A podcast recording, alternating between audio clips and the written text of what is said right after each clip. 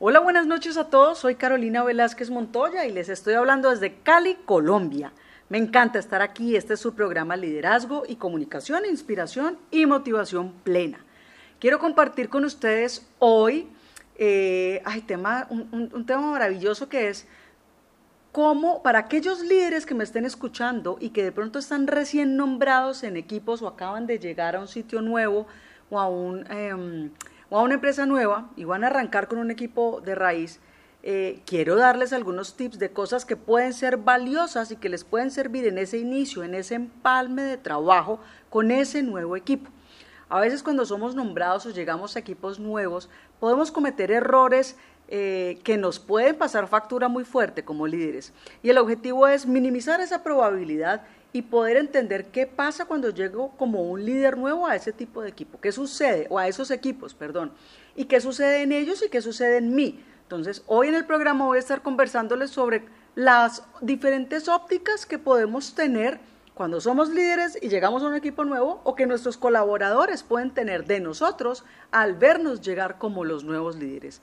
No se vayan, vamos a un pequeño corte y comenzamos en breve. Muy bien, de los primeros aprendizajes o de las lecciones aprendidas que traigo desde mi experiencia, cuando estamos trabajando con equipos, cuando llegamos, perdón, como el líder nuevo a un equipo, eh, miren, hay algo que para mí es súper claro y es, no pase por encima de las historias y respete el pasado. ¿A qué me refiero con esto? No sabemos por qué circunstancia han cambiado al líder anterior.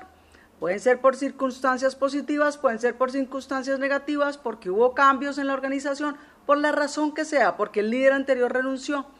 Lo que haya sucedido generó una historia y es muy importante que cuando usted llegue como un líder nuevo, respete esa historia y haga una revisión inicial, inicial perdón, haga un proceso de observación.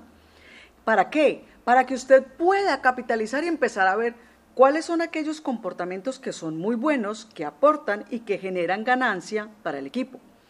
Dos, ¿cuáles fueron aquellas historias poderosas que hicieron que el equipo sea el equipo que es? Aquello que les, que, eh, esos hábitos, eh, esos eh, informes, esos trabajos, esos comportamientos que como equipo tienen y que salen en positivo, que usted ve que los puede capitalizar.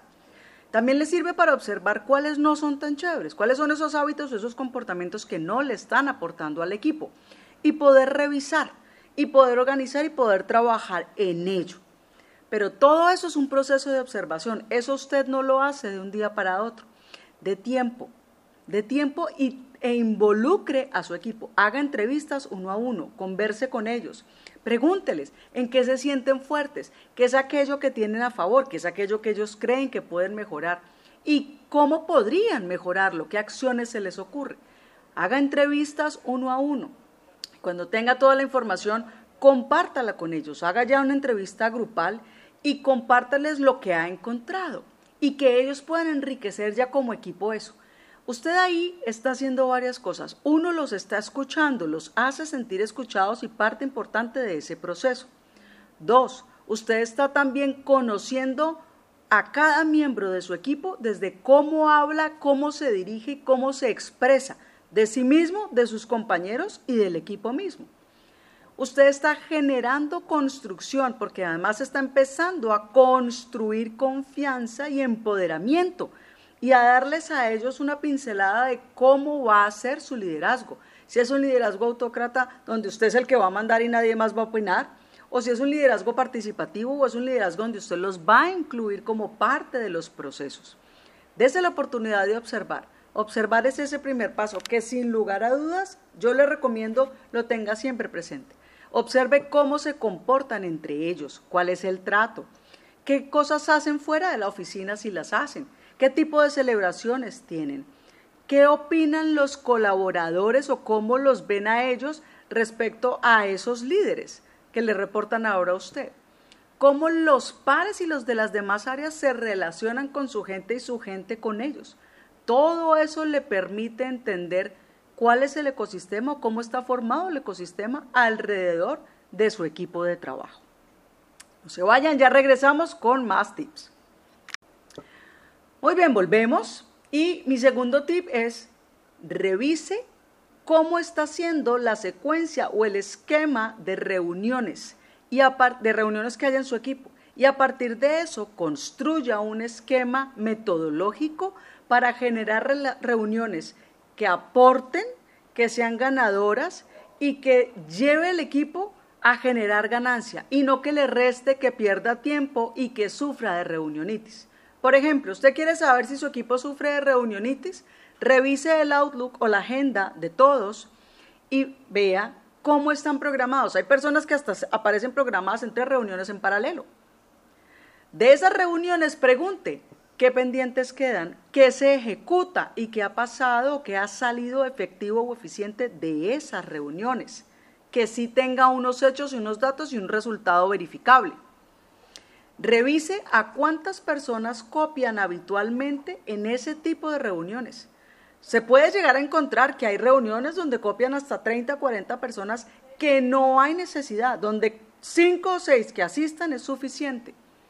Revíselo porque cuando las personas hacen eso, lo que están haciendo es tratando de curarse en salud y dejar testigos de que la información se pasó. Y si eso está sucediendo es porque la construcción de confianza entre las personas que participan ahí probablemente no es la más asertiva ni la más contundente.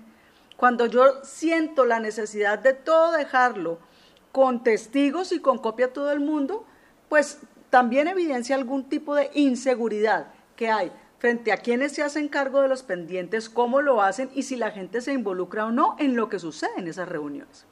Cuando uno está arrancando con un grupo, esta es mi experiencia y esta es mi, opinión, por supuesto, y si no es la tuya, está perfecto, pero yo considero que como líder, eh, sobre todo cuando estoy en un cargo alto de liderazgo, la reunión de grupo primario se vuelve fundamental de manera semanal.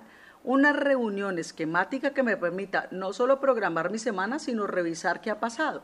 Una reunión de hora y media, no más de dos horas, donde yo pueda revisar pendientes, hacer las afinaciones necesarias y poder identificar si mi gente está entendiendo mis instrucciones, si todos estamos conectados, enchufados en lo mismo que necesitamos, si las directrices están bajando correctamente y si el resultado que yo estoy esperando de lo que hagamos sea el que se ha planteado por la organización.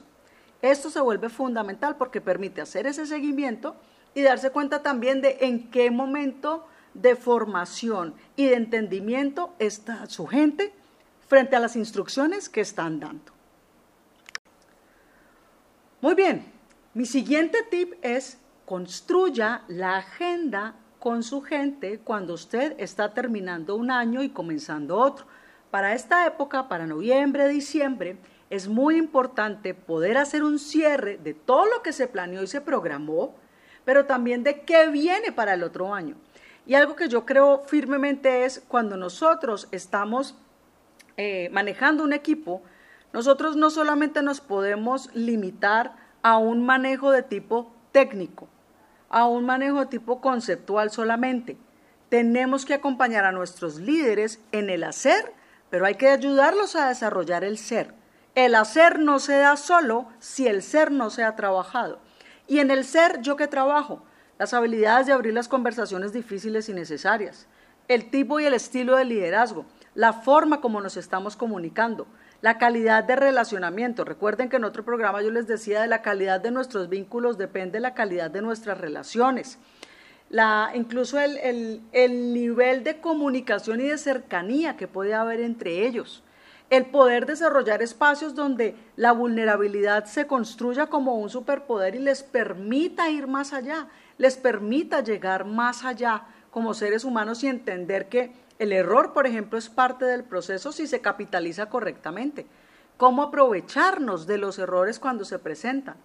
la oportunidad en las conversaciones y el aprender a hablar sobre los hechos y los datos. Todo esto usted lo desarrolla en habilidades para el ser. Y si usted todo esto lo tiene claro y lo puede aprovechar, lo lleva al hacer directamente. ¿Por qué?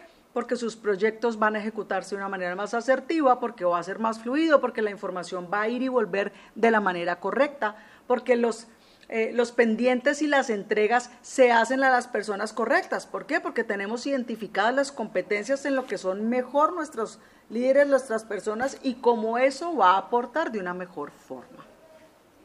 No se vayan y ya regresamos para nuestro bloque de conclusiones.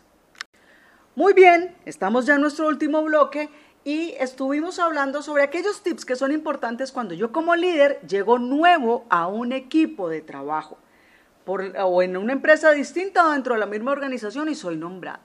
Y dentro de esto estábamos hablando de la importancia de generar eh, procesos de observación, donde yo evalúo y reviso qué pasa y me doy cuenta de cómo es la dinámica del equipo.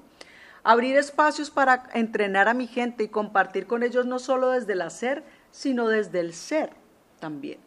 Cómo organizar y enseñar a mi gente a una metodología de reuniones más asertiva que les permita fluir mucho más en sus resultados y que les permita además evidenciar competencias y habilidades que tiene su gente, su equipo, para poder hacer una adjudicación de proyectos y de tareas mucho más asertivo.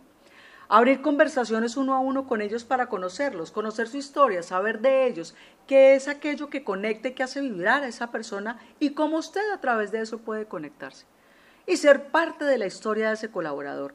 Llegar como líder nuevo a un equipo no es fácil pero es tarea del líder iniciar ese proceso para que sea lo menos abrupto posible. Y entre más alto es ese liderazgo, probablemente más difícil es, porque ya nos estamos enfrentando a que nuestros equipos son personas muy calificadas, altamente calificadas y con una, con una experiencia muy alta y donde también el ego nos juega en contra. Y debemos trabajar y aprovechar eso al máximo. Me encantó tenerlos, les mando un abrazo, un abrazo grande, ya saben que me encuentran por arroba carolina, guion al piso, Velázquez, guion al piso, Montoya. Esto es RSC Radio y aquí se escucha buena música y buena radio. Un abrazo para todos.